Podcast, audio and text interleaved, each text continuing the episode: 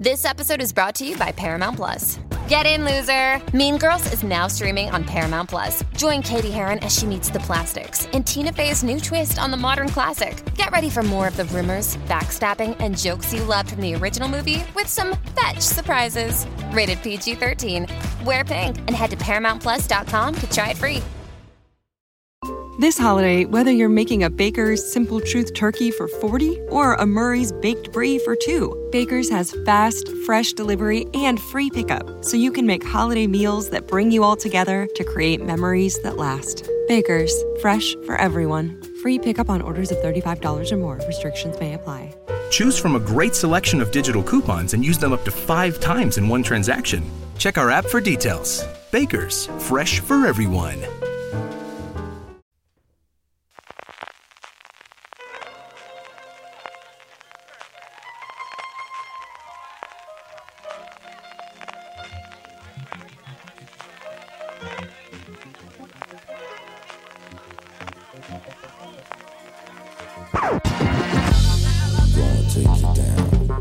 Bienvenidos a Streaming, el programa de fuera de series donde cada semana repasamos y analizamos las novedades y los estrenos más importantes de las diferentes plataformas de streaming, canales de pago y en abierto.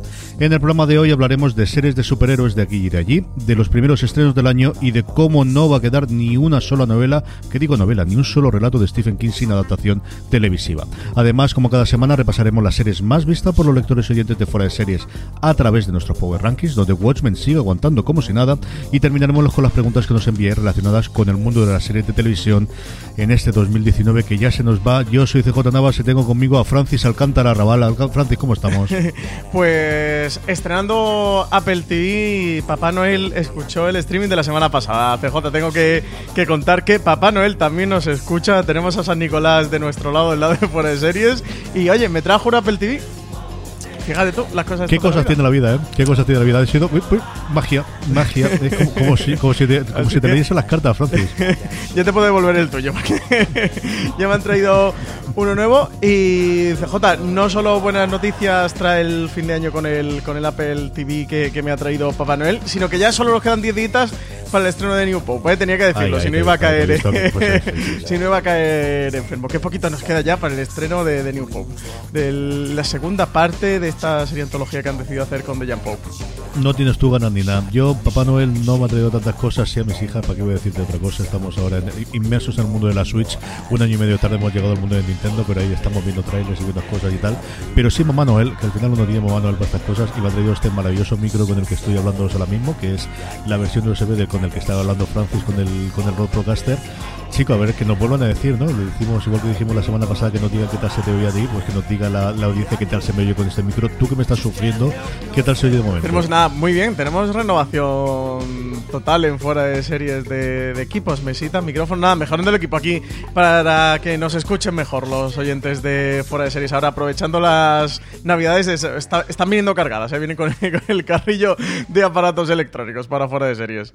Como bien cargado todo el programa, no tanto con estrenos, que algunos tenemos, especialmente de Netflix, que ha decidido que toda semana es buena para estrenar, hasta ahí podíamos llegar, pero sobre todo con noticias, Francis, eh, tenemos noticias de, de, series que nos llegarán, pero empezamos con una serie, pues una serie que nos va a llegar, que nos va a llegar el 2 de enero, como repasaremos después, una serie muy pegada a, a nosotros y de la que tenemos el inmenso placer, como ya comunicamos, de, de hacer el primer Fuera de Series Live, el primer FS Live del año con Cuéntame. Cuéntame, somos todos el 9 de enero, Francis. Pues sí, ya tenemos nuevo live este jueves 9 de enero a las 7 de la tarde. Estará con nosotros su coordinador de guion, Joaquín Oristrel, y los dos grandes protagonistas de la serie, como son Ana Duato e Arias. Estarán junto a Alberto Rey, Marina Such y Álvaro Nieva hablando de esa nueva tanda de episodios que se estrena próximamente en televisión española y de la trayectoria que no es poca de Cuéntame cómo pasó, un evento muy especial del que ya están disponibles las entradas en espacio.fundaciontelefónica.com. Entrad, reservada las entradas, son solo 250 vuelan, las entradas se acaban muy rápido de los fuera de series live, así que eso, na nada, nada más estéis escuchando este programa, iros a espacio.fundaciontelefónica.com y reservad vuestras entradas que son gratuitas y si os quedáis sin entradas, recordad que lo podréis seguir el evento a través del streaming de la web de Espacio Fundación Telefónica y también a través de las redes sociales de fuera de series, arroba fuera de series y de Espacio Fundación Telefónica que es arroba espacio FTF. Acercarnos, veniros allí y saludad, que al final tenemos prácticamente todo el equipo de fuera de series allí. Nos encanta que nos acerquéis y que no tengáis, pues sobre todo los oyentes de, streaming que os parecen y, cómo le estés pasando. De verdad que, algunos nos dicen después que nos escriben, estaba por allí, pero me daba vergüenza, no sé qué. No, no, no, por Dios, al revés. Pasaros por allí que nos da muchísima ilusión que, los aficionados y los fans de, fuera de series se acerquen allí a decirnos cosas, más aún con este mm, inicio de, de fuera de series live. De verdad que con Cuéntame en fin, que le tengo muchísimas ganas para que voy a decir otra cosa. Como le tengo muchísimas ganas al poder hablar de The Mandalorian Francis, ya está confirmada, bueno, la que ya suponíamos que por segunda temporada, pero el propio John Favreau en su Twitter eh, eh, ha confirmado que se estrenará en otoño del año que viene la segunda temporada. El pasado viernes 27 de diciembre confirmaba que, ya habrá segunda temporada de Mandalorian, una noticia que llevamos todos, por supuesto, una segunda temporada que ha confirmado que se estrenará en la fall season de 2020, así que entendemos que una fecha similar a la que se ha estrenado esta primera temporada en Disney Plus, un Disney Plus que de momento no ha llegado a España, no lo hará hasta el 31 de marzo de este 2020, con el que llegará su primera temporada de, Mandalorian, pero bueno, ya tendremos segunda también con un personaje que, ya ha confirmado, un personaje que viene de la, de la trilogía clásica de, Star Wars y que ha confirmado a través de, la foto de una escultura, de una figurita que va a estar. Y nada, pues tendremos más Yodica chiquitico, CJ. Tenemos más fenómeno de Baby Yoda para 2020 con esta segunda temporada de Mandalorian. Eso que yo creo que era mm, inexorable, ¿no? Que, que hubiera otra. Total, absolutamente. Yo creo que eh, después de las críticas que ha tenido esta primera temporada, más aún coincidiendo el final de la primera temporada de Mandalorian con el estreno de la última película de la Guerra de las Galaxias, yo creo que John Favreau ha presentado muy firmemente a ser el Kevin Feige del universo de la Guerra de las Galaxias en los próximos años. Yo lo discutí con mi hermano el otro día y lo comentábamos, que si alguien es capaz, yo creo que a día de hoy, de tener el suficiente peso dentro de Disney como para poder labrar la gestión del universo completo, es Favreau. Eh, falta que él lo quiera por un lado y por otro lado, pues que la gente y los grandes más es que vienen todavía de la época de Lucas estén dispuestos a darlo, pero después de los bandazos que han dado la parte sobre todo de películas mm, y sabiendo que además los próximos dos años van a estar fundamentalmente basados en las series que se estrenan en Disney Plus, yo creo que hace falta una figura de esa de coordinador, pues como lo tienen para The Walking Dead o el más conocido desde luego que es Kevin Feige para el universo cinematográfico de, Marvel y yo creo que Fabro aquí, otra cosa es que quiera él, es la, la persona más relevante o más importante que puede llevar esto adelante. Sí, pero como lo tienen ocupado levantándole todos los universos, ya lo hizo con Marvel Iron Man, ahora con las películas de acción real de Disney, estuvo detrás del libro de la selva, ahora ha estado detrás del Rey León, ahora poniendo en pie también las series de televisión en Disney Plus con este de Mandalorian, lo, tienen mega ocupado, CJ, lo tienen por todas partes, lo tienen pluriempleado a, a John Favreau, desde luego que le vendría muy bien a Star Wars con todo lo que está ocurriendo con esa caída de precisamente del ascenso de Skywalker, eso que ha sido más caída que ascenso el final de la saga de los Skywalker dentro del universo de Star Wars. Tenemos varias series dentro de Disney Plus, como serán esa de Diego Luna que parte de Rogue One. Tenemos la de Obi-Wan Kenobi. Desde luego le vendría muy bien ¿eh? al, universo de Star Wars, que tiene a Kathleen Kennedy, eh, la productora, como gran supervisora y al final quien va manejando todas las líneas maestras es a Kevin Feige dentro del universo de, de Star Wars.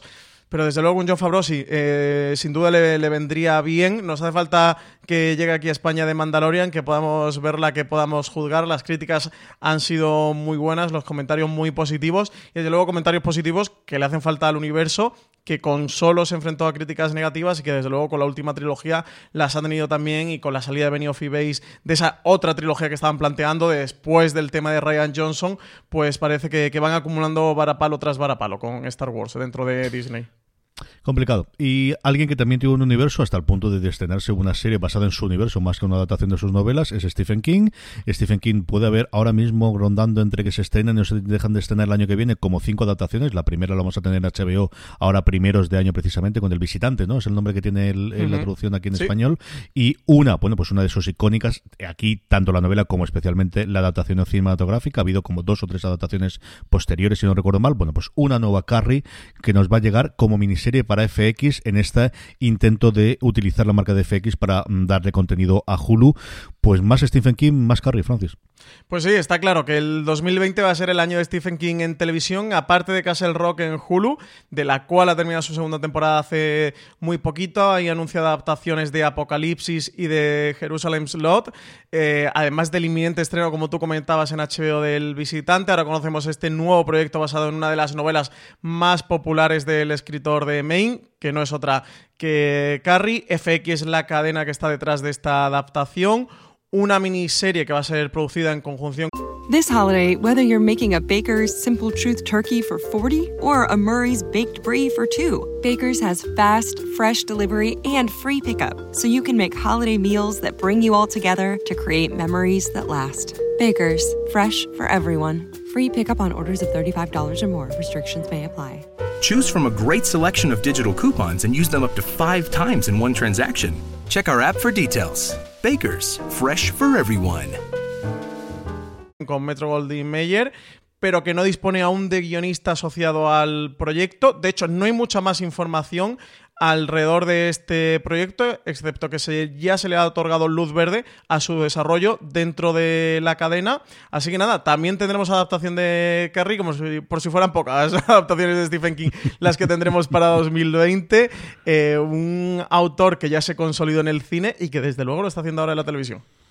Es su año, total y absolutamente. Y no es que no haya dejado de ser los anteriores, pero desde luego el 2020, incluido esa serie que tiene en la que va a ser guionista por primera vez, que hasta ahora siempre ha sido adaptaciones más o menos bendecidas por él, en algunos de los casos clarísima, como el caso de Castle Rock, pero sí que tendremos eh, ya alguna una serie precisamente para Apple TV Plus, y con la que empezamos. Francis, es que hemos estado viendo un poquito de Truth to Be Told, eh, el último estreno que tenemos, antes de que lleguen los que esperamos sean grandes estrenos de la plataforma de la compañía de la manzana durante el 2020. Esta adaptación de la novela con este rollo podcaster, con estas cosas que comentamos. Yo he visto cuatro episodios, tú has visto hasta el quinto. ¿Qué te está pareciendo la serie hasta ahora? Pues me está pareciendo muy mala, pero muy adictiva, CJ. Eh, creo que le está pasando lo que hemos comentado ya de varias series de Apple, que el primer episodio es el peor de, de todos y que no le hace justicia a lo que viene después de la serie, que bueno, hay que darle oportunidad, quizás Ahora con esta perspectiva, el modelo de Apple de tener tres episodios más luego, uno semana a semana, le está beneficiando porque sí que no te quedas en el primer episodio y tienes que esperar a la semana siguiente que quizás no aguantarías el tirón, sino que si el primero no te convence demasiado, bueno, pues te puede poner con el segundo y darle hasta el tercero de margen a ver si la serie mejora. Creo que Truth Be eh, mejora, al final es en el corazón. No, sé qué opinas tú, pero para mí es una serie muy sonda, pero con mucho dinero y con mucha producción. Eh, sinceramente, me parece hasta ofensivo el dinero que se han tenido que gastar aquí en Octavio Spencer, en Lizzie Kaplan, en Aaron Paul y en producir y dirigirlo, porque se nota muy bien en Truth Be el dinero que tiene echada encima la serie, pero en el corazón es una serie muy Oye, oye, oye, muy de Tinonino y poquito más. Eh, tiene varios cliffhanger tramposos. El de Aaron Paul al final del segundo episodio y cosas de estas que realmente la trama no, sabes que no llevan a ninguna parte, pero que te lo meten por el placer y por el gusto de pegarse el cliffhanger, que es muy del género, pero eso, creo que en el fondo es una serie muy mala. Eh, pero oye, pero que es muy adictiva y que me la estoy viendo y ya te digo yo que me la voy a ver, ¿eh? Enterita. A mí no me parece muy mala, a mí me parece muy entretenida, sin más. No me parece que sea la, gran maravilla ni la he metido en el top 10 de las series del año, ni aunque la hubiese terminado, yo creo que estaría. Pero creo que tiene. Creo que es una serie cabreante porque tiene momentos en los que me gusta muchísimo el cómo funciona. Me gusta mucho la historia de la familia del personaje de Octavia Spencer y de hacernos la oculta y del rollo con el padre. Las hermanas me interesan muchísimo. Lizzie Kaplan, que a mí es una mujer y una actriz que me fascina, este doble personaje que tiene me parece curioso.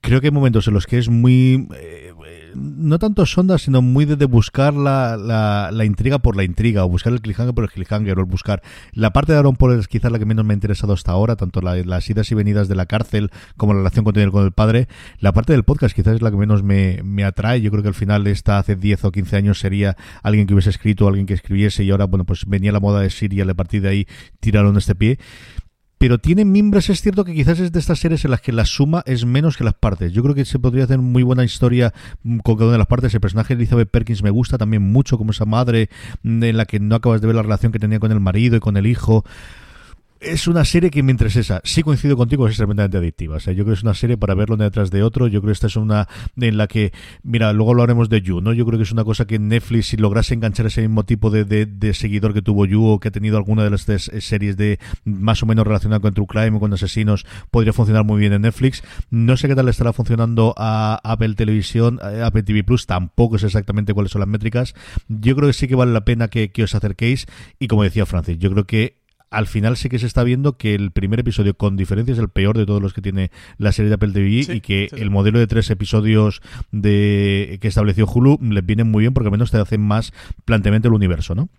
Sí, sí, les enseñó la luz al final del túnel a estas primeras producciones de Apple. A mí, me tiene absolutamente enganchado el punto ese, el hoyoyismo que tiene la serie. Tú lo has definido muy bien con You, ¿eh? que es otra serie de la que hablaremos ahora, de la que también estoy tremendamente enganchado. Soy, como veis, carne de cañón de, del imperio Shonda y de su estirpe, de esta estirpe, este legado televisivo que está dejando con series como, como You o como Truth Be Told. Vamos con Movistar Plus, Francis. Movistar Plus ya tiene fecha de estreno, bueno, pues para su primera serie animada, que se nos olvida siempre aquí, que es la serie del Rubius Virtual Hero basada en una idea original del propio Rubius y producida en colaboración con Zeppelin, Stories Grupo Planeta y Snowfog, volverá con nuevos episodios a la plataforma en este año que entra. Será el 28 de febrero cuando estrenen la segunda temporada de Virtual Hero, en la que según el popular youtuber seguirán desarrollando el universo creado, pero con el objetivo de profundizar más en los personajes. Y bueno, yo creo que gran noticia para los animadores de, de la comedia, una serie de comedia que está siendo descubierta por el gran público y especialmente por la crítica en su quinta temporada, con las nominaciones que tuvo para los Emmy y ahora para los Globos de Oro, Schitt's Creek va a llegar su sexta temporada de Movistar el 22 de enero, justo pegadito, pegadito al estreno americano. Una serie que había pasado totalmente desapercibida en España, incluso ya no solo para el gran público, sino para prensa y para críticos y el mundo especializado como nosotros, eso, hasta que, como tú comentabas, CJ llegaron las nominaciones de los Emmy 2019 y empezó el reconocimiento, un reconocimiento reciente también en los Critic Choice y en los SAG, que es ese premio del, sindicato de actores. El 22 de enero va a llegar la serie A Series Manía con su sexta temporada, esta comedia creada por Eugene Eden Levy que en su última entrega se prepara para una gran boda, mientras Johnny sigue trabajando para que el negocio del motel se mantenga viento en popa, Moira trata de superar una crisis artística y Ted y Alexis superan un momento difícil en su relación debido a la distancia tal como deja ver el tráiler, que ya lo tenéis disponible en foraseries.com, podéis consultarlo. Una sexta temporada que promete momentos muy divertidos combinados con otros muy emotivos, como ya es la tónica habitual de esta serie, de esta Sheets Creek.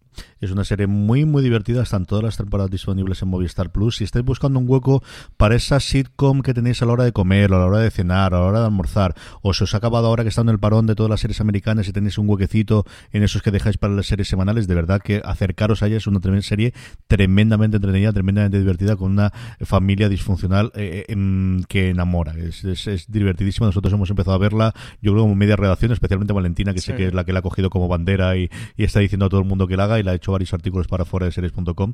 De verdad que es una serie muy, muy entretenida. Y, y, el efecto Netflix, al final, realmente esta serie empezó a ser conocida en Estados Unidos y llegó a ojos de la crítica porque, porque se emitió en el catálogo de Netflix americano y a partir de ahí en la serie de Pop TV original, de que además venía de una cadena canadiense originalmente, funcionó. Hablando de Netflix, Francis, es la plataforma que realmente nos trae estrenos. El primero, nada, al 31 de diciembre para celebrar Nochevieja, tenemos la primera temporada del vecino una serie original de Netflix basada en las novelas gráficas de Santiago García y Pepo Pérez y protagonizada por King Gutiérrez y Clara Lago. Nacho Vigalondo es el director de los dos primeros episodios de esta serie creada por Miguel Esteban y Raúl Navarro, que nos cuenta la historia de Javier, a quien las cosas no le van demasiado bien en el trabajo ni en su relación personal con Lola. Lo que menos necesitaba era que encima un extraterrestre se le cayera y le pasara sus poderes antes de morir. Ahora que es un superhéroe, no le va ni un poquito mejor que antes. Menos mal que va a tener a su lado a José Ramón, su vecino, que va a enseñarle a usar sus poderes para el bien y a ocultar su identidad secreta.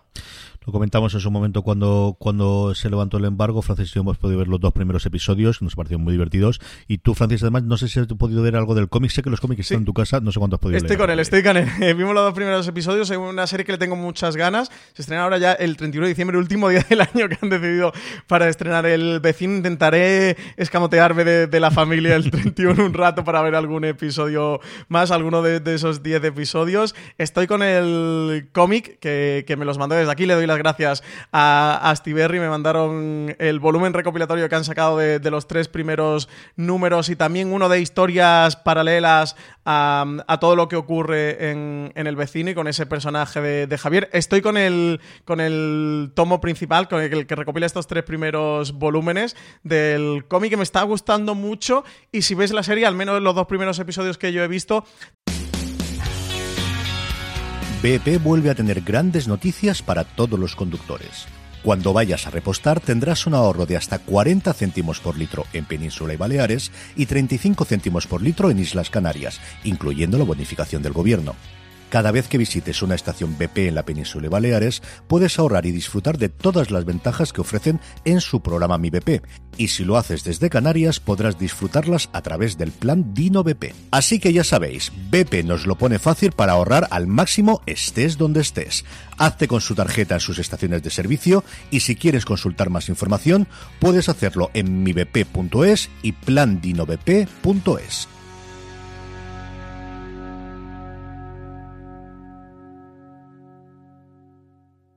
This holiday, whether you're making a Baker's Simple Truth turkey for 40 or a Murray's Baked Brie for 2, Baker's has fast, fresh delivery and free pickup, so you can make holiday meals that bring you all together to create memories that last. Baker's, fresh for everyone. Free pickup on orders of $35 or more. Restrictions may apply. Choose from a great selection of digital coupons and use them up to five times in one transaction. Check our app for details. Bakers, fresh for everyone. Tiene un juego simpático de ver eh, qué punto han adaptado, cómo lo han adaptado, ciertas escenas, ciertas viñetas que tienen su, su reflejo en estos dos primeros episodios. Es un cómic que estoy disfrutando mucho. De hecho, está siendo junto a los X-Men de Dinastía de X y Potencias de X, está siendo mi cómic de estas navidades al, al que estoy leyendo. Eso sí, yo os digo yo que el extraterrestre es mejor en la serie que en el cómic. El resto no lo sé lo que será, pero el extraterrestre es mucho mejor en la serie que en el cómic. Si Nochevieja nos trae el vecino, Año Nuevo evidentemente nos traerá concierto de múltiples conciertos, pero vamos, fundamentalmente el concierto de Año Nuevo de Viena, los saltos de esquí y para Netflix el- la primera temporada de Mesías. Un thriller de suspense que explora y cuestiona el poder de la influencia y las creencias en una era liderada por los medios de comunicación y las redes sociales, protagonizado por Michelle Monaghan, un agente de la CIA que comienza a recabar información sobre un extraño hombre que atrae la atención internacional a través de actos de alteración de orden público de la mano de sus seguidores, inicia una investigación sobre sus orígenes y a medida que continúa cultivando adeptos que alegan que está realizando milagros, crece el interés de los medios de comunicación internacionales por este carismático personaje. A mí me has ganado con lo de Michelle Monaghan. Esto ha pasado de estar totalmente fuera de mi radar a ser una cosa que ya está apuntada en la agenda. Se te ha torcido la antena Sí, al sí, escuchar a Michelle cada Monaghan. tiene sus debilidades y Michelle Monaghan totalmente confieso que es una, como hasta cierto punto es el otro estreno que tiene el 4 de enero, Drácula, por la gamberrada de la adaptación que tenemos y sobre todo por la gente detrás que es Moffat y Gatiss, los eh, bueno, creadores del nuevo Sherlock, los adaptadores a los tiempos modernos de Sherlock, estrenan, como os decía, el 4 de enero, Drácula. De hecho, es el punto de partida de esta serie. Primero reconfiguraron Sherlock Holmes en la serie de Sherlock. Ahora pretenden hacer lo mismo con la historia del Conde Drácula. En este Drácula, una versión coproducida entre BBC y Netflix que se compone de tres episodios que van a estar disponibles en nuestro país a partir del 4 de enero. En la plataforma, un día después de su finalización en la cadena británica, la historia comienza en la Transilvania de 1897 y llegará hasta las batallas con el descendiente de Van Helsing, aunque parece que, como pasaba en Sherlock, los creadores de la serie inventarán nuevas historias en las que involucrar al vampiro más allá de la trama ideada por Bram Stoker.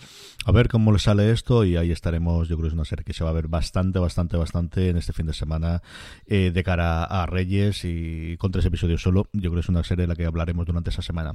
Francis, una serie de la que también se ha hablado bastante, especialmente su primera temporada, que se estrenó también por estas fechas, también por Navidad, fue You, el estreno en Netflix. No era una serie original de Netflix, por mucho que quedamos. Era una serie que era de Lifetime, si no recuerdo mal, en Estados Unidos, pero que al final no es que tuvo el efecto Netflix, es que realmente se descubrió allí, fue un pequeño fenómeno y este ahora su segunda temporada y te has puesto a verla ya.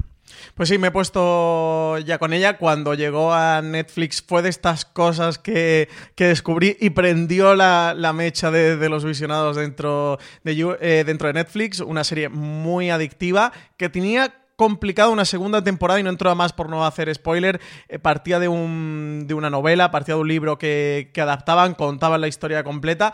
Después del éxito que tuvo, como tú comentabas, CJ, se estrenó en Lifetime, que funcionó bien pero sin demasiada locura. Cuando entró en Netflix fue un auténtico fenómeno. Por ello decidieron darle una segunda temporada. Esta serie que está producida por Greg Berlanti y está creada por Sarah Gamble.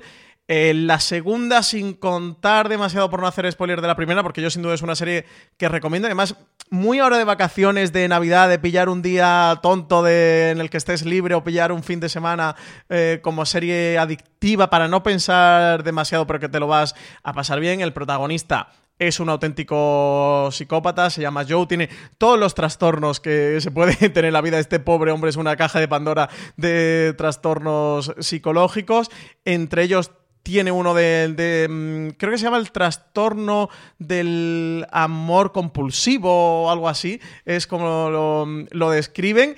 Y bueno, después de lo que ocurre en la primera temporada, decide marcharse de Nueva York, él vive en Nueva York, decide marcharse a Los Ángeles y allí pues vuelve a sus andaduras, una Yu que en parte sigue la, estela de la primera temporada para todo el mundo que la disfrutara, pero en otra parte eh, intenta reinventarse o contar algo diferente dentro de este personaje, dentro de Joe y de cómo vive todo en su cabeza.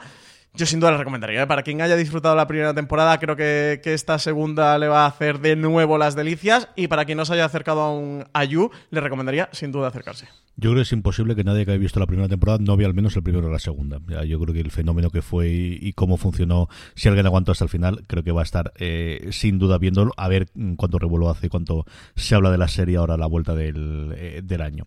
Sky, que sigue poquito a poco eh, haciendo producción propia, que tenemos muchas más cosas en el 2020, que tiene que ponerse las pilas de cara a la producción, a falta de saber cómo va a ir esas series de NBC Universal a través de Peacock si va a llegar a Europa, porque recordemos que la madre de las dos, que es Comcast, es eh, al mismo tiempo la dueña ahora de, NBC Universal como de Sky.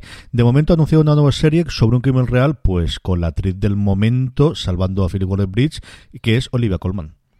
Pues sí, Olivia Colman está detrás de este proyecto que se titula Landscaper, una miniserie que va a contar la historia real de Susan Christopher Andrews, un matrimonio de apariencia tranquila y corriente que asesinó a los padres de ella, los enterró en el jardín de su casa y mantuvo el secreto durante una década.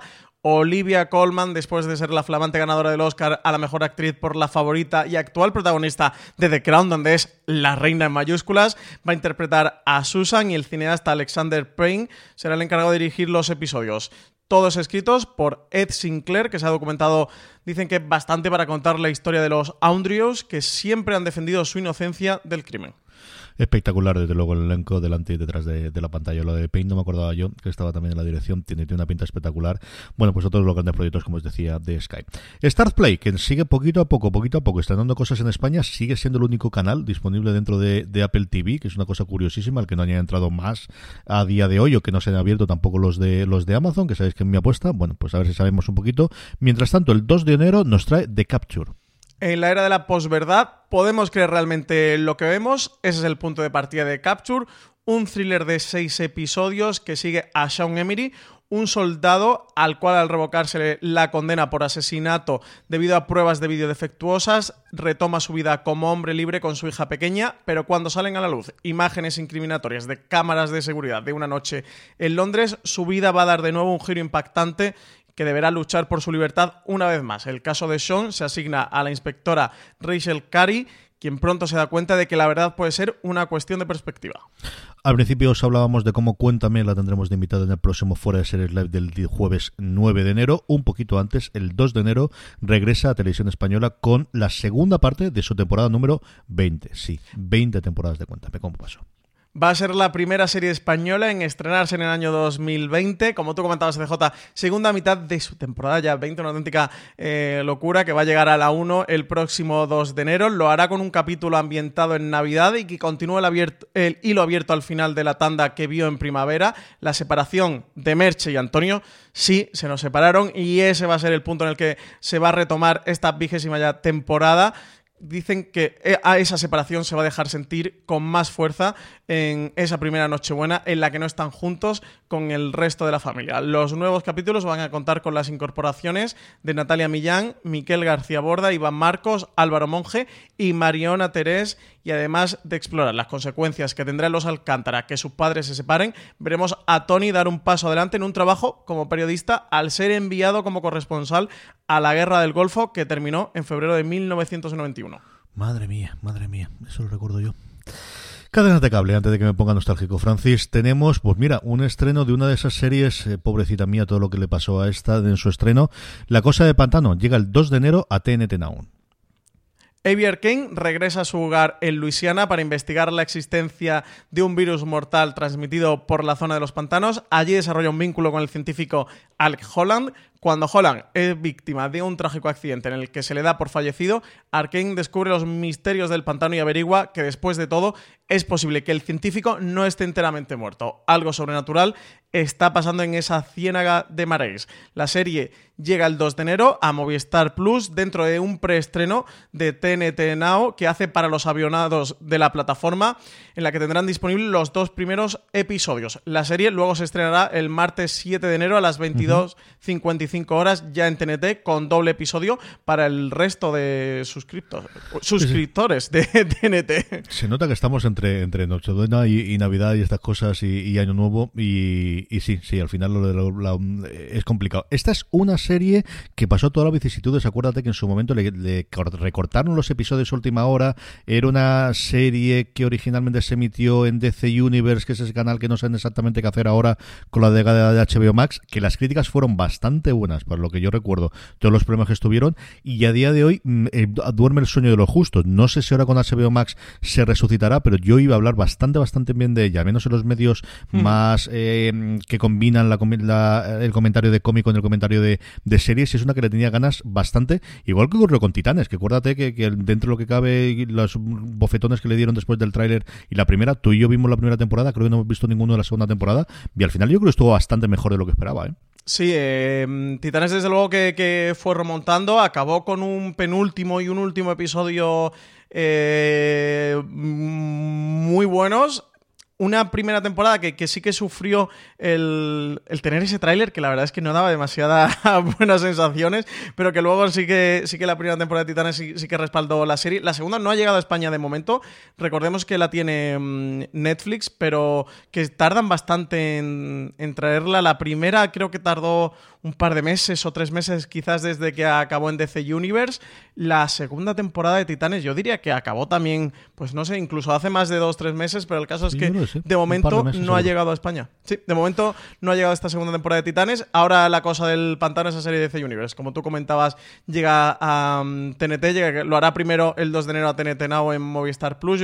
una de las series que le tengo muchas ganas. Un personaje dentro de DC que se reinventó y dio un nuevo salto cuando lo cogió Alan Moore en el cómic. Parece que es el punto de partida para esta serie. Una serie que ha tenido problemas de producción por el tema de lo que tú comentabas, ¿no? De exenciones fiscales, em, donde se rodaba, que le impedía continuar con una segunda temporada, que parece que finalmente se va a quedar en una sola temporada, que no va a tener la segunda debido a esos problemas. Bueno, estas cosas que también pasan, que muchas veces obviamos, que entendemos que una serie tiene continuación por los buenos datos de audiencia, por lo bien que funciona una plataforma en un, o en un canal o porque salga más barata o más cara y normalmente es un tema más complejo y de hecho eso a la cosa del pantano le ha afectado dentro de toda esta especie de um, limbo ¿no? en el que se encuentra DC Universe con la compra de AT&T con HBO, con ese lanzamiento de HBO Max y en el que no parece que no terminan de definir qué es lo que va a ocurrir con DC Universe, un DC Universe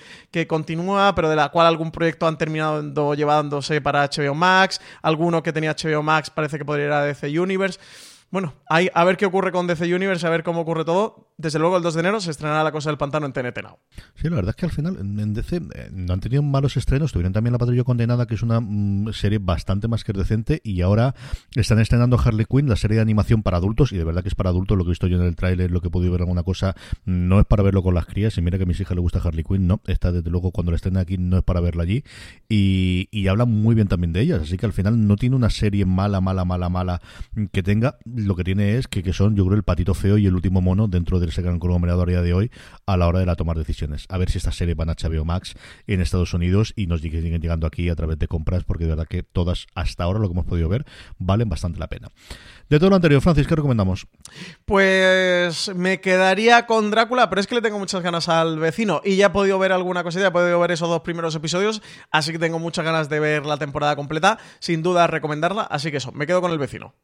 Pues de superhéroes anda el juego, yo me quedo también, y mira que, hemos comentado varias, y esta que me has comentado de Mesías con como Monaghan me trae, Drácula al final la veremos sí o sí, yo creo que esta es incluso factible si sí tiene contenido y chicha para que hagamos un review posteriormente de ella, pero la cosa del pantano, desde que en su momento dieron la orden, yo recuerdo leer el cómic, sobre todo la, época en la que la cogió, eh, la cogió, la época de Morrison estaba bien, pero sobre todo la época de Alan Moore, que es la primera, la primera gran obra de Alan Moore en Estados Unidos, cuando toma el personaje, le da un giro en uno solo eh, cómic, es espectacular y a partir de ahí tiene el primer arranque de, ser el Alan Moore que después conocemos. No sé cuánta parte de eso han, utilizado en la serie, aunque sí que oí que alguna de esas ideas la habían trasladado. La cosa del pantano, con ese estreno de, el 2 de enero en TNT Now, como decía Francis, para Movistar Plus y posteriormente en TNT, es mi recomendación de la semana de todo lo que se estrena.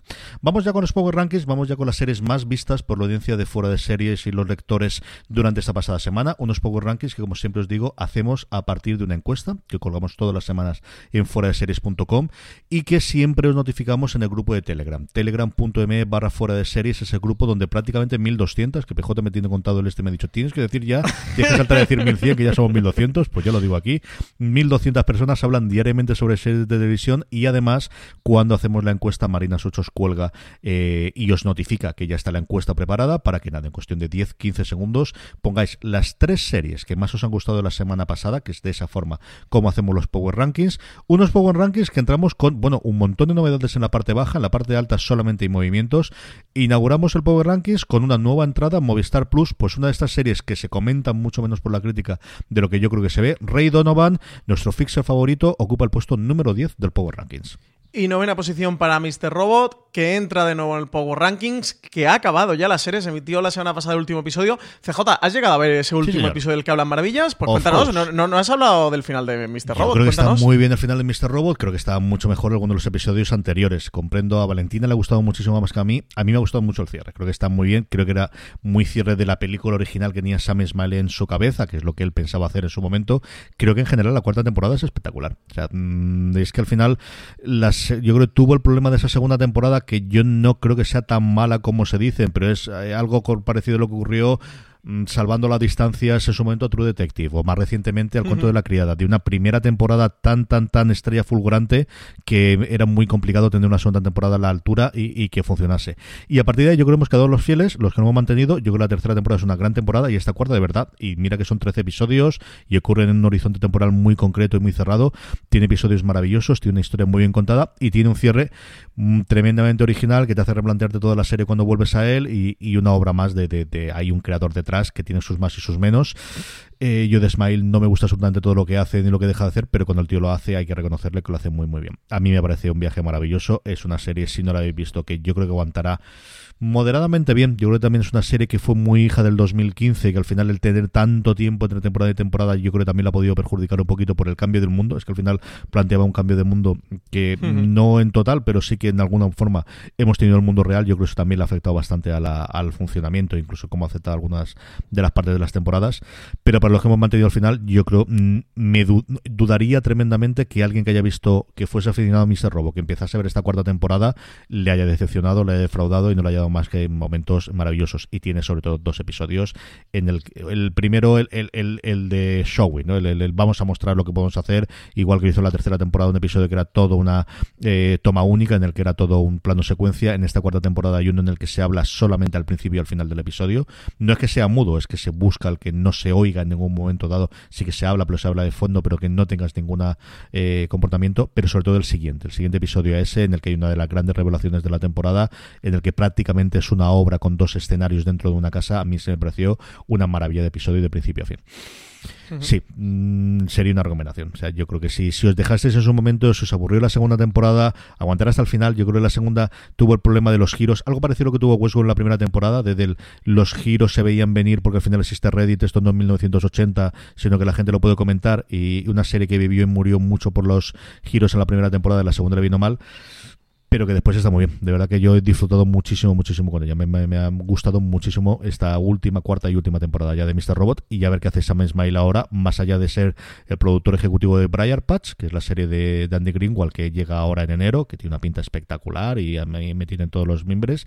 Y luego esa, yo creo, absoluta sorpresa que es que va a hacer una nueva adaptación de Star Galáctica para Peacock, que veremos a ver cuándo nos llega aquí en España. Yo creo que es una sí, serie... tiene la segunda de Homeland, eh, de Homeland, digo yo, de, de, Hong Kong. Y lo pasa, yo creo que igual que lo ha hecho. Eh, ay, señor, ¿será posible? Que no se me ha ido la, la, novia de América de la cabeza. Igual que ha hecho Julia, eh, Julia Roberts, se ha separado, yo creo, bastante. Y estará como productor ejecutivo. This holiday, whether you're making a Baker's Simple Truth turkey for 40 or a Murray's Baked Brie for 2, Baker's has fast, fresh delivery and free pickup, so you can make holiday meals that bring you all together to create memories that last. Baker's, fresh for everyone. Free pickup on orders of $35 or more. Restrictions may apply. Choose from a great selection of digital coupons and use them up to five times in one transaction. Check our app for details. Baker's, fresh for everyone. Si estás buscando un buen podcast de análisis y debate en tu idioma, te invito a que escuches Pulso y Péndulo. Yo soy Carlos Curbelo. Y yo soy Fabiola Galindo. Todos los jueves analizamos temas de actualidad en Estados Unidos y Latinoamérica. Fabi y yo no siempre estamos de acuerdo, pero sí tenemos un objetivo común. Queremos servir como antídoto contra las noticias falsas y la polarización. Pulso y Péndulo. Busca nuestros episodios en Apple Podcast, Spotify o en tu aplicación favorita pero yo creo que no va a dirigir, no sé si va a hacer guion, no sé exactamente en lo que va a quedar Sam Ismail de esta segunda temporada. Eh, su proyecto lo de Galáctica. Es cierto que hace muchos años, que hace 20 años de que se estrene, pero no lo sé. Al final yo lo veo tan cerca el que haya una nueva adaptación de Galáctica. Creo que es un tío que, es muy interesante, que tiene muchas cosas que ofrecer. Y al final es uno de los grandes creadores que le ha quedado a NBC. Yo creo que él, junto con Mike Shure y junto con Fogelman, el creador de This Is son los tres grandes creadores que van a tener un cheque en blanco para hacer lo que quieran ahora en el nuevo en la nueva entrada de NBC Universal en la guerra del streaming con Pico que en Estados Unidos. Así que hmm. es un tío para seguir la pista y ver qué lo que va a hacer. o sea, este Robo recomendadísima, ¿no? yo soy que me caí en la segunda.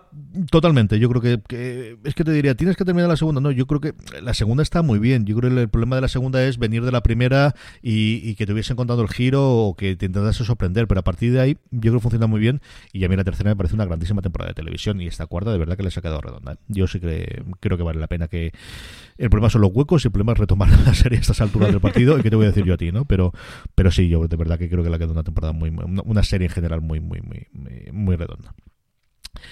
Seguimos con el Poker Rankings. Puesto número 8, pues mira, antes hablamos de Apple TV Plus, la que al final parece ser el gran estreno de, Apple TV Plus. A ver qué empuje tiene esto de cara a la segunda temporada. Las críticas han sido muy buenas, incluida la antes hablábamos de Valentina Morillo, la que Valentina Morillo ha hecho para, para nosotros en fuera de series. The Morning Show, con todas sus estrellas rutilantes delante de la pantalla, sube, vuelve a entrar en el Poker Rankings y se queda en el puesto número 8. Y séptima posición para The Witcher, la serie de Gerald de Rivia en Netflix. Muy baja, ¿eh? creo que muy baja para todo lo que se está hablando de, mm, de, ella. A ver si por la semana que viene está más alto. Yo creo que un The Witcher que quizás esté funcionando por debajo de las expectativas que ha tenido comentarios positivos, pero otros negativos, sobre todo mucho comentario negativo por parte de, la prensa especializada, quizá fans de las novelas un poquito más decepcionadas, otras eh, que están remando más a favor de The Witcher. En cualquier caso, séptima posición para la serie de fantasía de Netflix. Veremos a ver si sigue subiendo en el Power Ranking de Forest Series o termina desapareciendo.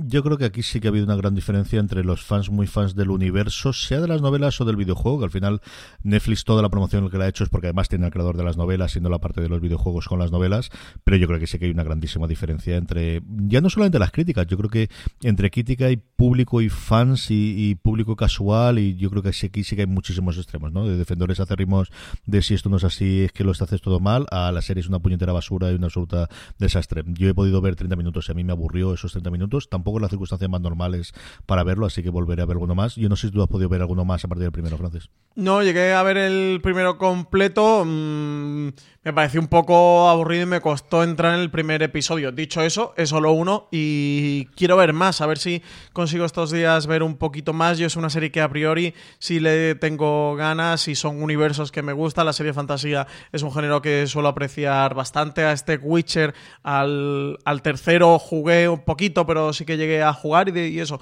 a la serie le tengo ganas y el personaje de Geralt de Rivia siempre me ha llamado la atención. A ver si le doy una oportunidad. Eso, el primero me pareció un poquito aburrido, muy espectacular, con mucho dinero, con buena producción. A ver si, si mejora a partir de ahí o sobre todo que te meta un poquito más como espectador, que el primero quizá lo que me pasó eso, que me, que me sentí muy fuera sin saber demasiado claro el que me quería contar o en qué universo me estaba incluyendo. En el puesto eh, número 6, la mejor serie del 2019, Succession sube tres puestos como tiene que ser. Tiene que estar allí porque llega a ese casa por Navidad y si no ha visto Succession es lo que hay que hacer ahora. Sin más. Y quinta posición para Vikingos, la serie que se está emitiendo en TNT, que vuelve ahora después de las Navidades. Han hecho eh, parón por Navidad, pero ahora para la semana que viene, el próximo martes, el 7 de enero, ya vuelve Vikingos en su horario habitual. Y volveremos también con el podcast mm, Recap, con el Vikingos, el podcast oficial, el, podcast que estamos haciendo entre Fuera de Series y TNT de la serie, analizando episodio a episodio esa sexta y última ya temporada para Vikingos. En el puesto número 4, pues la ciencia ficción sube en pendaldito más, la gran apuesta que hay ahora mismo de, ciencia ficción hard. Amazon Prime Video se quedó con The Expanse y ha hecho una cuarta temporada dándoles el dinero que hacía falta y algún poquito más del que tampoco hacía falta. Sube un puesto, como os decía, se queda en el puesto número 4, The Expanse, ahora disponible sus cuatro temporadas en Amazon Prime Video y baja una posición, pero no pierde el podio. La materia oscura, serie disponible en H España, también adaptación de una saga de novela fantástica, esta de Philip Pullman. Pues nada, ahí tercera posición para la materia oscura. Un puesto es el que gana y ocupa ese puesto número 2. En lugar número 2 nuestro Power Rankings, pues la gran éxito de Amazon Prime Video en los últimos años de Marvelous Mrs. Maisel, con temporada recién estrenada, confirmada una eh, renovación para cuarta temporada, pues aventuras y aventuras de la señora Maisel y todo su entourage en el duro y procesuoso mundo del stand-up comedy de pues hace unos cuantos años.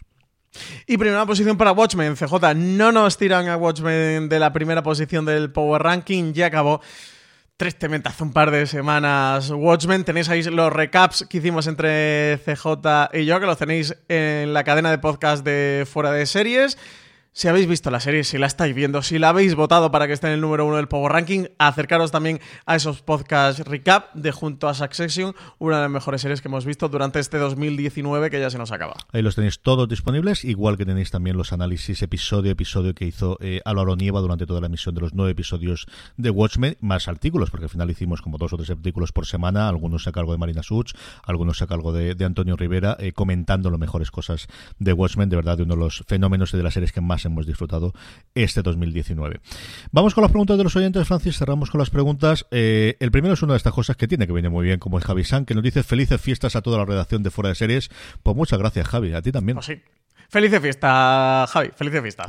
El Conde de Montecristo, CJ, nos dice, muy buenas gallardos caballeros, este me encanta, nos van mejorando los piropos, no sé si te has dado cuenta que hay una línea nivel de preparación de que saben de que la competencia está muy dura y que hay que entrar de alguna forma. Sí, sí, yo estoy totalmente a favor, totalmente a favor. Gallardos caballeros me ha encantado. Eh, y es el Conde de Montecristo, o sea que dice, decidme tres series para maratonear estas fiestas que sean anteriores al 2015 y sin incluir Los Soprano o Lost. Pero perdidos está más complicado porque luego lo diremos Los Soprano yo creo que hay que hacer los grandes clásicos de HBO también, pero yo me quedo con tres que al final son tres de mis favoritas. Mi drama favorito de toda la época, de todos los tiempos, que es The Shield, mi comedia favorita de todos los tiempos, que es Parks and Recreation, y posiblemente, aquí tendré más dudas, mi miniserie favorita, al final, una de las top tres y de la que vuelvo siempre y la que más he disfrutado, que es Hermanos de Sangre, Band of Brothers. La primera está disponible en Amazon Prime Video y en más sitios, quiero recordar, Parks and Rec está toda también con el problema de los doblajes y los subtítulos, sí, lo sé, pero estar está, al menos podéis verla, y Band of Brothers está también en HBO y luego tienen varias ediciones de lujo, tanto en DVD como en Blu-ray, que son muy para comprarse, para disfrutarlas y para regalar. Pues yo mis recomendaciones, como es para maratón ahora de Navidad, he buscado cositas que fueran miniseries o tuvieran pocos episodios que diera tiempo a verlas completas. La primera es una de mis series favoritas de todos los tiempos, como es Roma. La tenéis disponible en HBO España, tiene dos temporadas de 10 episodios. La segunda es Fargo, pero la primera temporada que tiene 10 episodios. Si la tenéis disponible en Movistar Plus, en Amazon Prime Video y también en HBO España, también un auténtico imprescindible de antes de 2015. Y la otra, justo una serie de 2015, como es Wolf Hall, una miniserie británica de la BBC que la tenéis disponible en filming. Son solo seis episodios. Es una maravilla de ser histórica y que sin duda te recomendaría Conde de Montecristo, que además siendo el Conde de Montecristo, CJ entendemos que le gustan las series históricas, ¿no? Yo por eso le he recomendado Roma y Wolf Hall. O igual no, igual que al final en casa del herrero cuchillo de palo o ya tengo suficiente historia para que me des tu encima más. Sí, señor. Wolf Hall es una de las cosas que tengo pendiente. Algún milenio de estos tendré que verla porque mira que vi un poquito al principio y la tengo ahí pendiente. Ah, señor Peña, yo también de, de, ver mucha cosa histórica le dejé pasar en su momento. Luis Eduardo Carderón. Eh, Francis nos dice que cuando se estrena la siguiente parte de la temporada de Boyar Hosman, la siguiente que es la segunda parte de la última ya temporada de mi querido caballo saltarín.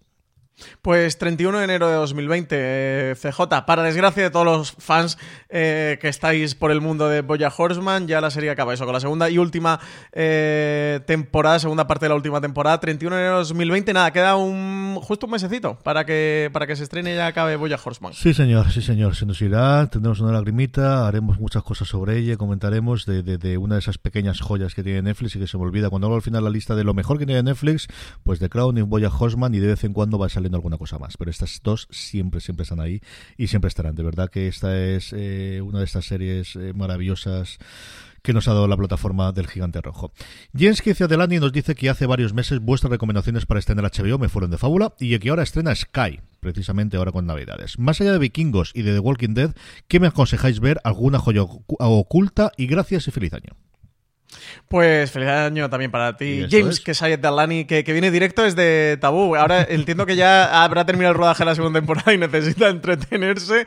Eh, no recuerdo que le recomendamos de HBO, pero yo mis recomendaciones de Sky van a ser para Gomorra, serie original de Sky, que se, te gustan las historias de mafias, si viste eh, Lo Soprano, ahora has visto El Irlandés de Martin Scorsese, si te gusta este tipo de historias, sin duda Gomorra lo vas a disfrutar, es mm, esa historia de, la mafia italiana, de, de la calle, eh, de verdad, sin duda también Chernobyl, una de las mejores series de este 2019, que se estrenó en HBO España, pero que hace mes, mes y medio entró ya en el catálogo de Sky, porque es una de este acuerdo de coproducción que hicieron entre HBO y Sky. Eh, se repartieron para este año, a Sky llegaba Catalina, a HBO llegaba Chernobyl, pero finalmente una terminará llegando a la plataforma de otra, y Chernobyl yo la he hecho. Y la otra sería Patrick Melrose, esta miniserie de Benedict Cumberbatch, que se estrenó en, creo que era agosto, ¿no? Eh, sí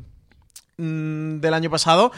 Una serie, también una pequeña joyita oculta que era un poco lo que nos pedía. Una serie que es difícil, que no es para todos los públicos, que entiendo que no vaya a gustar a todo el mundo, pero sí que te recomendaría que te acerques al primer episodio. Si no te gusta, no creo que te vaya a gustar, porque la serie sigue siendo exactamente eso.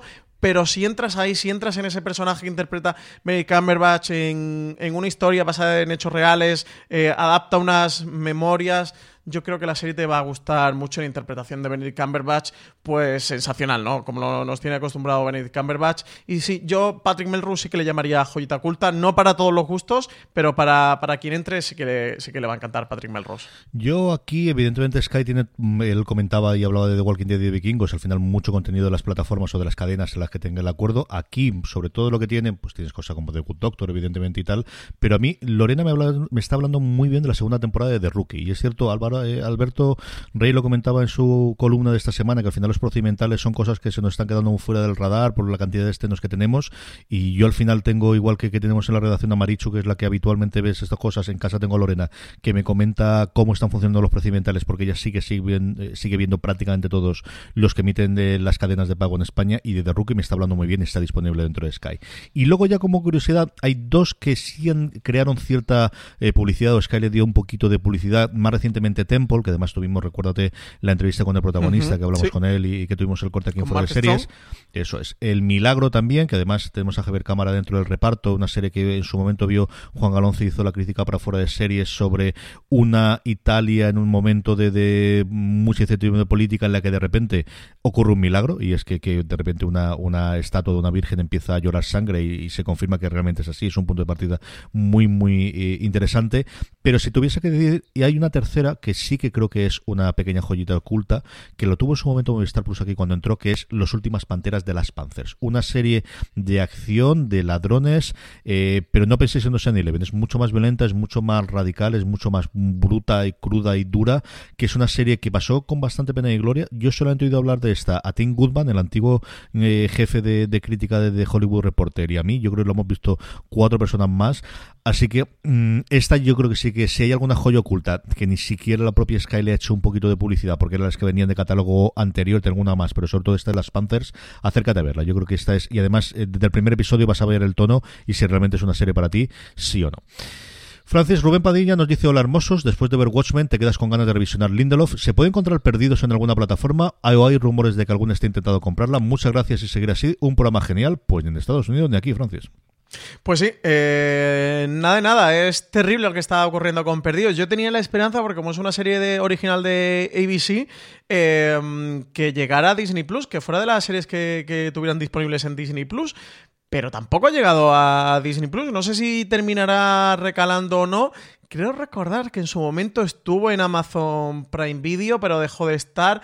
No recuerdo si en Netflix también, cuando al principio llegó a España, llegó a estar estuvo segurísimo. Sí, ¿verdad? Mm. A mí es que me suena, pero mm, como al final toda esta era del streaming nos pasa muy rápido y ya muchas veces hablamos de tantas cosas que, no sé del el, el qué estaba dónde. Yo recuerdo que sí que esto, que sí que estuvo, perdonad. Em, no sé qué ocurre con ella. El, de hecho, también el cofre en Blu-ray está agotado y es difícil de encontrar porque yo lo estuve buscando eh, por septiembre, cuando hizo el aniversario de Perdidos, que quería volver a ver unos cuantos episodios, incluso me planteé el volver a ver la serie, la estuve buscando en Blu-ray por tenerla en alta definición y tal para maratonearla y tampoco conseguí encontrarla. Es una serie con muy difícil acceso al de Perdidos, CJ. La verdad es que es una auténtica faena porque es de estas grandes series que fue pre-era del streaming en el que todo está disponible en las plataformas y de estas por las que no se ha pagado una millonada, entiendo, como Friends y otras y no está en los catálogos. Estaba mirando en IMDb por ver quién era la productora, si era ABC Studios o si era de un tercero, y sí, es Touchstone es Televisión en la primera temporada con ABC Studios a partir del 2007 con Bad Robot. Yo creo que tiene pinta de ser un problema de créditos. Aquí lo que se está rumoreando eh, generalmente de Estados Unidos y también el propio Lindelof dado Paulo es que va a haber un reboot de Perdidos de una forma u otra en los próximos años. A mí no me extrañaría que quien compre los derechos para la serie compre también los derechos de poder hacer una segunda adaptación, una adaptación moderna o una adaptación nueva y que hasta entonces no esté en catálogo. Pero sí, es una de estas grandes series que, están perdidas de, a día de hoy, como comentaba Francis. Yo creo que queda la esperanza del DVD y Blu-rays, que en su momento se vendieron bastante, se vendieron temporada por temporada y luego en conjunto, pero parece que a día de hoy la cosa es bastante más complicada. No creo que también que falten muchos años. Yo creo que en el 2020 tendremos algo, al menos en Estados Unidos, y a partir de ahí llegará al resto del mundo. ¿Quién puede comprar el resto del mundo?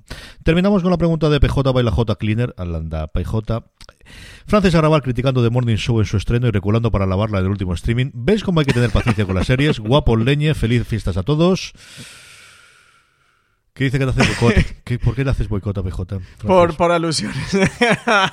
que sepáis, eh, bueno, lo de PJ baila la J Cleaner, ya, ya, qué nombre se va a poner o qué girito le va a dar a su propio nombre. Este me ha encantado, ¿eh? PJ sigue, sigue con este seudónimo que, que, me encanta. Eh, que sepa PJ que sus comentarios siempre los incluimos, pero también llegan muchos otros y luego otros nos dicen, siempre decís los de PJ o siempre habláis de los mismos y el resto qué pasa. Así que hacemos un poquito de, de refresh en, la lista de participantes en los comentarios de, de Fora de Series y por eso últimamente nos metemos. Pero como ya han mandado en el último Power Ranking, mandó este mensaje de mm, Arrabal me hace boicot, digo, vamos a leer al pobre PJ.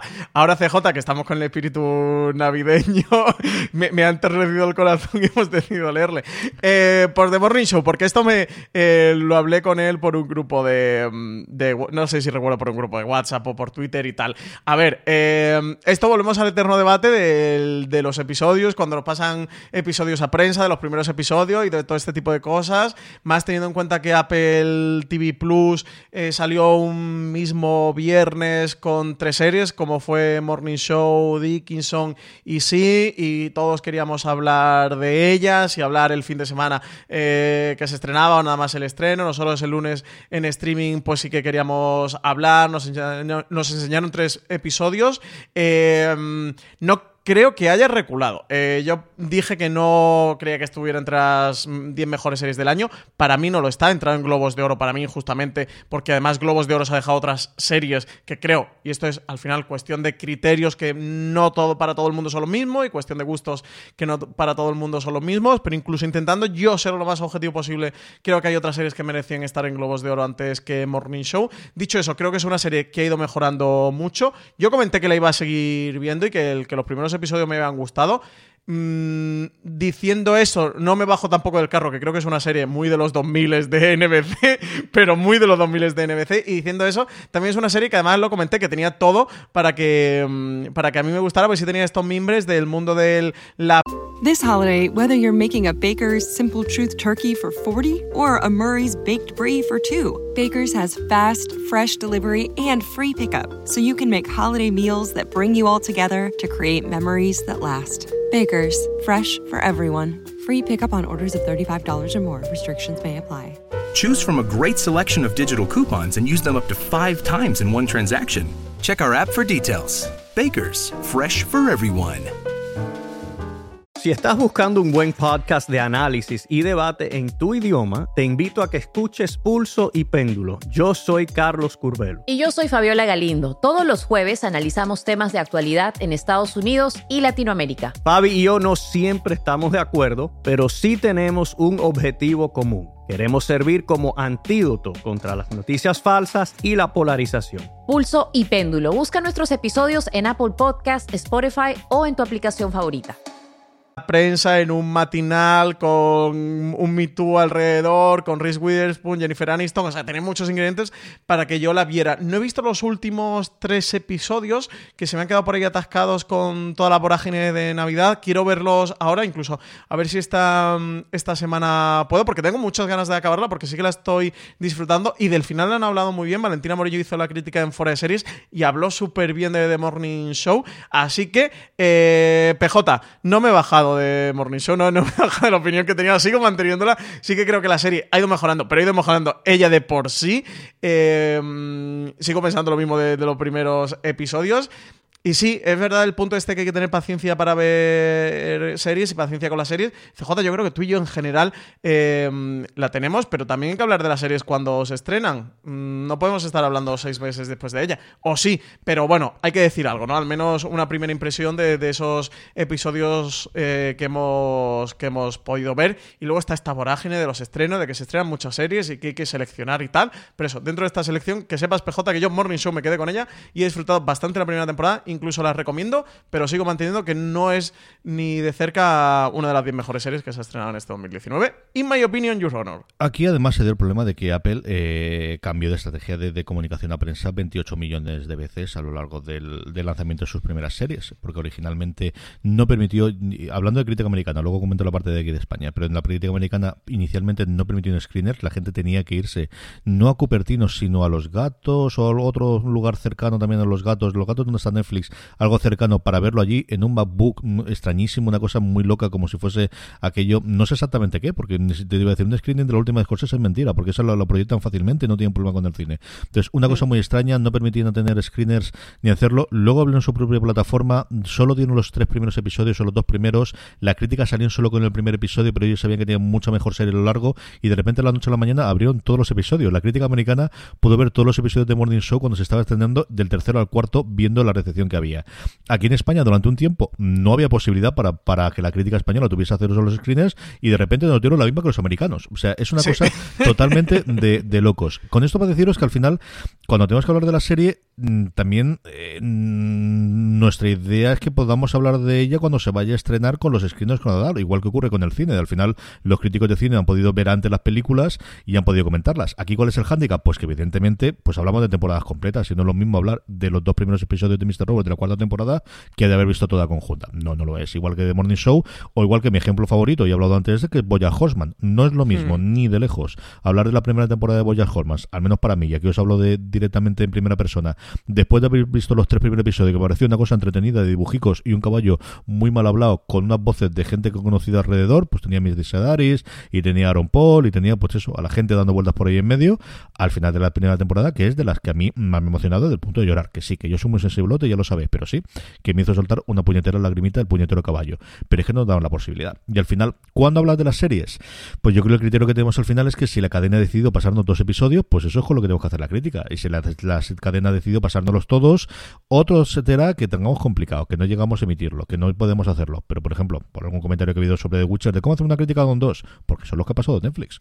La alternativa es no hacer la crítica. Eh, es que la alternativa no es esperar al final lo que tengamos antes. Claro, entonces nosotros al final tienes las herramientas que tienes para poder hacerlo, sabiendo que hay una mm, demanda absoluta de, de FOMO y de que lo quiero ya y quiero saber la crítica ya y cuando tenerlo. Nosotros somos escrupulosísimos con cumplir los eh, todos los embargos y la fecha de embargo y con comentar solamente las cosas cuando se estrenan en España y todo lo demás, igual que lo somos con si nos han pasado dos episodios, cuando esto se hace la crítica y qué le vamos a hacer. Y eso ocurre con The Morning es que ni siquiera eso, no nos pasaron los episodios, nos pegamos el atracón durante ese fin de semana y esos eran los tres episodios que había y la alternativa era no hablar de la serie de Apple TV Plus hasta la semana pasada, que es cuando terminaron. Y eso pues para bien o para mal es una cosa que no es factible, sencillamente. Sí, Sí, ojalá nos pasaran las temporadas completas, que se han hecho en algún caso entre Crown han pasado siempre la temporada completa, pero casos muy excepcionales, para nosotros lo ideal es que nos pasen la temporada completa y ya con eso hacer los despieces que consideremos oportuno. Desde luego, lo que hacemos aquí en streaming habitualmente em, dentro de la cadena de podcast de Forest Series y lo que hacemos en la web de Forest Series suele ser unas primeras impresiones sin spoiler y dejamos claro que son primeras impresiones y en streaming se llama literalmente primeras impresiones para que nadie le lleve engaño y nadie sepa o te, pueda pensar que estamos pontificando sobre una serie viendo la temporada completa y en, y en la web siempre ponemos un destacado debajo justo de la foto de encabezado antes de que leas nada, solo que hayas leído el titular y el subtítulo, lo primero que ponemos es esta crítica se ha realizado viendo X episodios, que normalmente son los episodios que tenemos disponible, de hecho cuando nos dan acceso a una temporada completa, o si nos dan acceso a 4 de 10, hacemos todo lo posible por ver los 4 de esos 10, si nos dan 6, los 6 de los 10, pero no podemos ver más de lo que nos den. Así que para eso, de hecho, en Forest Series somos muchísimo. Queda feo esto de ponernos medallas, pero es la verdad somos muchísimo más escrupulosos de lo que suele ser el resto de medios más o menos especializados en series de, de televisión. Y esa es la realidad a la que nos enfrentamos. Así que jugamos con los elementos que podemos. Y hablando de fuera de serie, Francis, ¿qué podemos leer en la web esta semana? Pues podemos leer una magnífica columna que ha escrito Álvaro Nieva esta semana pasada que se titula Las series ya no nos acompañan porque juegan a ser pelis. Una columna muy interesante en la que Álvaro reflexiona sobre la evolución que están teniendo las series de televisión. Otro, eh, que es una entrevista de Alberto Rey a Michelle Clapton, que se titula Si Michelle Clapton, Juego de Tronos y The Crown no serían tan buenas. Una entrevista que hizo Alberto Rey a la diseñadora de vestuario de eso, de series como Juego de Tronos, de series como The Crown, que visitaron España con motivo de la inauguración de, la exposición de Juego de Tronos en IFEMA. De verdad, no os la perdáis porque es una persona muy interesante y Alberto pone en valor el trabajo de, de Michelle Clapton en eso. Pues en series, nada más y nada menos como Juego de Tronos o como The Crown. Y luego recomendar todo el contenido que hemos hecho en foreseries.com sobre lo mejor de 2019, en el que se tenéis acceso a todo el contenido en el enlace que os hemos puesto en las notas del programa y podéis ver los artículos que hemos hecho, desde el de las 16 mejores series de 2019 a los personajes revelación, los momentazos que nos han dejado las series durante este año, todas las series españolas emitidas en 2019 clasificadas de peor a mejor, los momentos musicales, bueno, un largo etcétera de artículos interesantes que hemos hecho sobre todo lo que nos ha dejado en series de televisión este año. Sabéis que en el canal de podcast durante estas semanas estamos de, de retén, Francis y yo haciendo streaming, pero que volveremos después de Reyes con toda la programación habitual, con nuestros reviews, con nuestros grandes angulares, con nuestros tops y con absolutamente todo. Y despedirnos queda simplemente recordar que el domingo 5 de enero, la madrugada del domingo al 5 al, al lunes 6 es la, la gala de los Globos de Oro y que la comentaremos evidentemente ahí y cuando volvamos después en el en streaming Francis y yo veremos quién ha ganado la porra y cómo quedó después de la que hicimos la semana pasada. Y Francis, a lo tonto, a lo tonto se nos ha ido 2019. Pues se nos ha ido el 2019, último programa del año, CJ. No sé si te apetece que hagamos un poquito de. Ya vamos por la hora de programa, pero un poquito de corolario del, final del año aquí en streaming, que es el magazine de Forest Series. De cómo has visto este año a nivel de series y qué, deseos tienes para el 2020. Sí que tenemos podcast de repaso del año televisivo de 2019, tanto a nivel internacional como en España, que, que podéis ver en la cadena de podcast de Forest Series, donde eh, durante una hora hablamos, comentamos qué es lo más importante de, todo lo que ha ocurrido, de todo lo que ha acontecido alrededor de las series de televisión durante este año. Pero CJ, eso, para hacer un poquito de corolario final en streaming, por despedir el 2019, ¿cómo lo has visto? Yo creo que ha sido un año en el que todo iba a venir marcado por Juego de Tronos o al menos esa es la previsión que teníamos por la última temporada, y no iba a volver otra vez otro fenómeno mediático en ningún momento, y de repente nos encontramos con Chernobyl, nos encontramos con Succession, al menos para mí la segunda temporada, nos encontramos, es cierto que más quizás para los medios que para, para el público general, con Fleabag, nos hemos encontrado con Watchmen y nos hemos encontrado con Baby Yoda y con Mandalorian a final de año. Así que para no quedar fenómenos o no teniendo fenómenos, de repente hemos tenido varios. No sé si realmente exactamente igual. Es un año en el que yo creo que se ha consolidado total y absolutamente la industria eh, audiovisual, especialmente de series españolas, ya solamente, no solamente con los dos estandartes como son Élite y, La Casa de Papel, sino con toda la producción que viene detrás, que ya no es para España, sino que es para el mundo y que al final tiene ese recorrido y empiezas a sacar la cantidad de producciones que había, esos especiales que hicimos eh, de series pensadas eh, directamente para el mundo y todas las producciones que va de Amazon, que son eh, espectacular, ¿no? El cómo está funcionando. Y luego a nivel global ha sido el aperitivo de esa guerra del streaming que nos llegarán especialmente de Estados Unidos, porque al final, pues eso, en cuanto estornuda Estados Unidos, nos llega todo lo demás el del resto del mundo durante el 2020, en el que no vamos a tener solamente los jugadores sino que hay ya, sino que entra Pipogok, entra HBO Max, entra un montón de gente eh, a, lo que es el consumo masivo y, el grupo de entretenimiento junto con los videojuegos, junto con los grandes blockbusters de cine, que es por lo que he dado la sala de cine, que son las series de televisión. Y digo series de televisión porque al final es el enganche. Evidentemente, Netflix tiene sus programas de entretenimiento que funcionan muy bien, y sus Nailed y sus quieras, pero al final el estandarte bajo el cual yo creo que todos estos consideran que la gente se va a suscribir y la gente no se va a dar de baja son las series de televisión. Así que, pues un año de muchísimo movimiento en la industria. Y luego ya un poquito de casa, yo creo que es el año de consolidación y de apuesta firme en fuera de series. Al final, 2017 fue el arranque del proyecto, 2018 fue el ir hacia adelante, pero desde final 2018 al 2019 es tener relación con muchas más personas. Al final tenemos mucha gente cubriendo a día de hoy la parte del medio de comunicación y de realmente ser el medio de comunicación, ¿no? de, tener esa parte multimedia que siempre hemos tenido vocación en fuera de series también por el origen de venir de un podcast eh, inicialmente, de asentamiento totalmente de la web, de hacer unos números, pues yo creo que de, medio grande, ¿no? Al menos eh, sabiendo lo especializado que somos, que al final yo creo que tenemos unos números eh, interesantísimos sabiendo que solo hablamos exclusiva, eso sí, de todas las series de televisión, de relaciones con la industria, de tener a mucha gente que nos lee dentro de la industria, que sabemos que es una cosa que, comentamos a veces y que nos, nos, llena de, orgullo, ¿no? El, que la gente de comunicación, la gente de tal cadena o de tal sitio diga, nos leo mucho, nos escucha a ti a mí en streaming, o qué chulo estuvo el último gran angular que nos escuchó mucho. Yo creo que también es otra cosa de señal de calidad de lo que hemos perseguido siempre, que la propia gente de la industria se informe o se entretenga o se divierta o conozca cuál es el pulso de la, de la industria o escuchándonos y leyéndonos a nosotros. Y un 2020 apasionante. Yo creo que tenemos pues eso, una eh, en el sentido de medio barra empresa muy consolidado, de que en 2020 queremos hacer muchas más cosas, empezando por, por ese estreno de Cuéntame el 9, en que yo creo que bueno, pues es una cosa que hace un año y medio dos años no lo pensábamos, pero incluso hace un año y medio cuando empezamos con los live no nos podíamos pensar y no podíamos creer, ¿no? Y, yo creo que vamos a más y que este 2020 pues será un año de, de muchísimo movimiento en el mundo de las series de televisión y que estaremos ahí para contarlo. Qué bonito te ha quedado, CJ. Eh, ya, no puedo decir nada, además. y si lo llego a saber, hablo yo antes. Tú me has dicho a mí, yo, bueno, no quieres que haga corolario, pues yo hago corolario. no me esperaba esto. muy bonito, muy bonito. Eh, nada, yo en cuanto al 2019 creo que ha sido un año muy bonito de series de televisión, en el que, tanto a nivel internacional como a nivel nacional, en el que vemos cómo la industria va creciendo, cómo la industria se va consolidando, como una industria de la que mm, desde hace 10 años años se viene hablando de la burbuja de las series, de la burbuja de las series, de la burbuja de las series. Eh, al final cada año va más, que está teniendo su reflejo en España creo que es muy bonito para todos los espectadores de aquí de poder ver historias locales que se están consumiendo a nivel global y que se están disfrutando a nivel global, pero también para la industria que está creciendo, que está mejorando, que creo que a día de hoy nadie, o desde luego poca gente, o desde luego mucha menos gente, mm, ve el punto este de serie española como algo negativo y como algo eh, incluso para no ver. Y no solo hablo de La Casa de Papel, para mí una de las series más esperadas del, próximo año son Patria o 30 Monedas y son series españolas. Una de las últimas más esperadas para mí de final de año es El vecino y tiene un Nacho Vigalondo detrás. Eso, eso en cuanto a lo español, en cuanto a lo internacional una apuesta clara por todos los agentes de la industria, que cada vez ha incorporado a nombres más grandes, tanto a nivel de dirección como de equipo técnico, como de actores, normalmente provenientes del cine y que ahora es habitual verlos en una serie de televisión. Y ya no es esa rareza o esa extrañeza de, oye, que Martin Scorsese va a dirigir un piloto de una serie de televisión o David Fincher va a dirigir una serie de televisión y es una tónica habitual.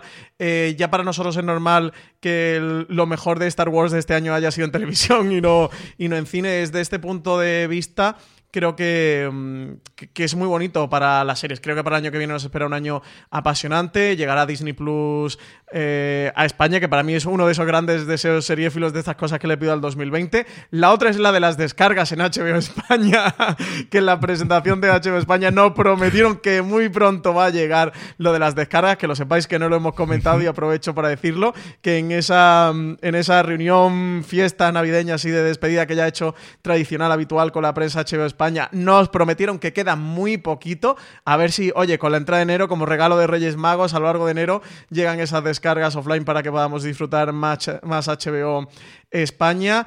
Y un 2020 creo que eso, que también promete ser apasionante en cuanto a en cuanto a series de televisión, que vienen muchas grandes series, que vienen las series de, también del universo Marvel, aparte de las de Star Wars, em, más series de Phoebe Waller-Bridge, una Phoebe Waller-Bridge que se ha consolidado en este año. Esperemos que ya que vamos a despedir el 2019 sin segunda temporada de Watchmen, el 2020 también como deseo que nos traiga confirmación de segunda temporada de la serie de Damon Lindelof y eso, creo que ha sido un año muy bonito en general, que hemos dado muy buenas noticias, eh, y sobre todo en eso me, baso para decir que ha sido un buen año. Casi todas las noticias que, que damos en torno a serie de televisión son noticias alegres o noticias de que la industria va hacia adelante, de nuevos proyectos, de proyectos bonitos. Cerramos un 2018 con todas las manchas del Me Too y con todas esas noticias más tristes, más desagradables. En un 2019 parece que se han corregido y que no ha habido tantas noticias negativas o noticias de este tipo y noticias en las que se abren centros de producción y se abren hubs y, eso. en Madrid parece Um, que, está copando, está dominando parte de, todo esto, que llegan nuevas plataformas. Así que nada, por un 2020 que al menos sea igual de bueno que este 2019 y más para Fuera de Series. Yo creo que ha sido un año en el que Fuera de Series ha crecido mucho, que hemos crecido a nivel de eventos, que a nivel de podcast también hemos crecido, que está más consolidado que nunca. En la web, en visitas, eh, hemos. Mm, bueno, estamos por encima de, de, haber duplicado los números con lo. Hemos cuadriplicado el número con lo que cerramos 2018, así que ha sido un, año muy bonito, muy duro, muy sacrificado, que este que decirlo CJ, que, siempre parecemos como en la rueda de prensa cuando se presenta una serie de televisión, que todo son palabras bonitas y todo tal, tal, tal, pero esto es muy duro, esto es muy sacrificado, aunque lo digamos de coña, es muy sacrificado. Y, también ha sido duro y ahí hemos trabajado mucho, pero bueno, también un año muy bonito en el que da gusto pues tener proyectos como hemos tenido ahora con Vikingos, que estamos trabajando en otros proyectos de podcast de, corte similar para 2020, eh, también trabajando más proyectos de de, eventos, para la web, que también tenemos cositas nuevas, que esperamos que el 6 de marzo, que será el tercer aniversario de Fuera de Series, podamos tener más novedades y podamos seguir incorporando y sumando cosas a, a Fuera de Series y a la familia de Fuera de Series. Así que nada, un año muy bonito, CJ. Esperemos que al menos el 2020 nos traiga lo mismo. No vamos a pasar el 31 juntos, que yo me voy para Málaga allí con la familia, pero nada, cuando vuelva brindamos ¿eh? por el 2020. Sí, señor, eso hay que hacerlo como lo vamos a hacer ya con toda nuestra querida audiencia. Francis, feliz salida y entrada de año y nos vemos nada a la vuelta y estaremos el lunes que viene, como siempre, aquí en TRT eh, para hablar con toda nuestra querida audiencia. Pues sí, feliz 2019 para ti, CJ, y para todos los oyentes. Y feliz año nuevo para ti y también para todos los oyentes. El 6 de enero volvemos con un nuevo streaming de Regalo de Reyes. Pues ya lo ha dicho Francis. A todos vosotros, de verdad que tengáis muy feliz eh, salida y entrada de, de año. Feliz 2020 y nos hablamos ya en el nuevo año. Gracias por escucharnos como siempre y recordad, tened muchísimo cuidado ahí fuera.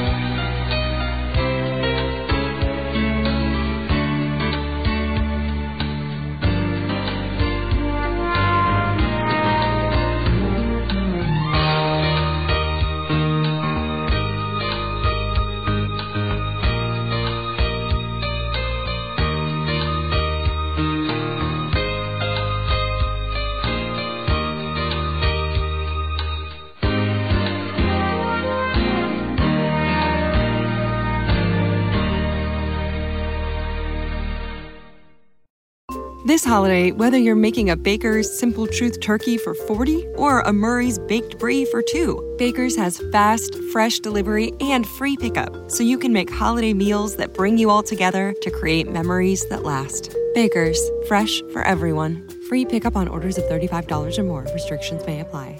Choose from a great selection of digital coupons and use them up to five times in one transaction. Check our app for details. Bakers, fresh for everyone.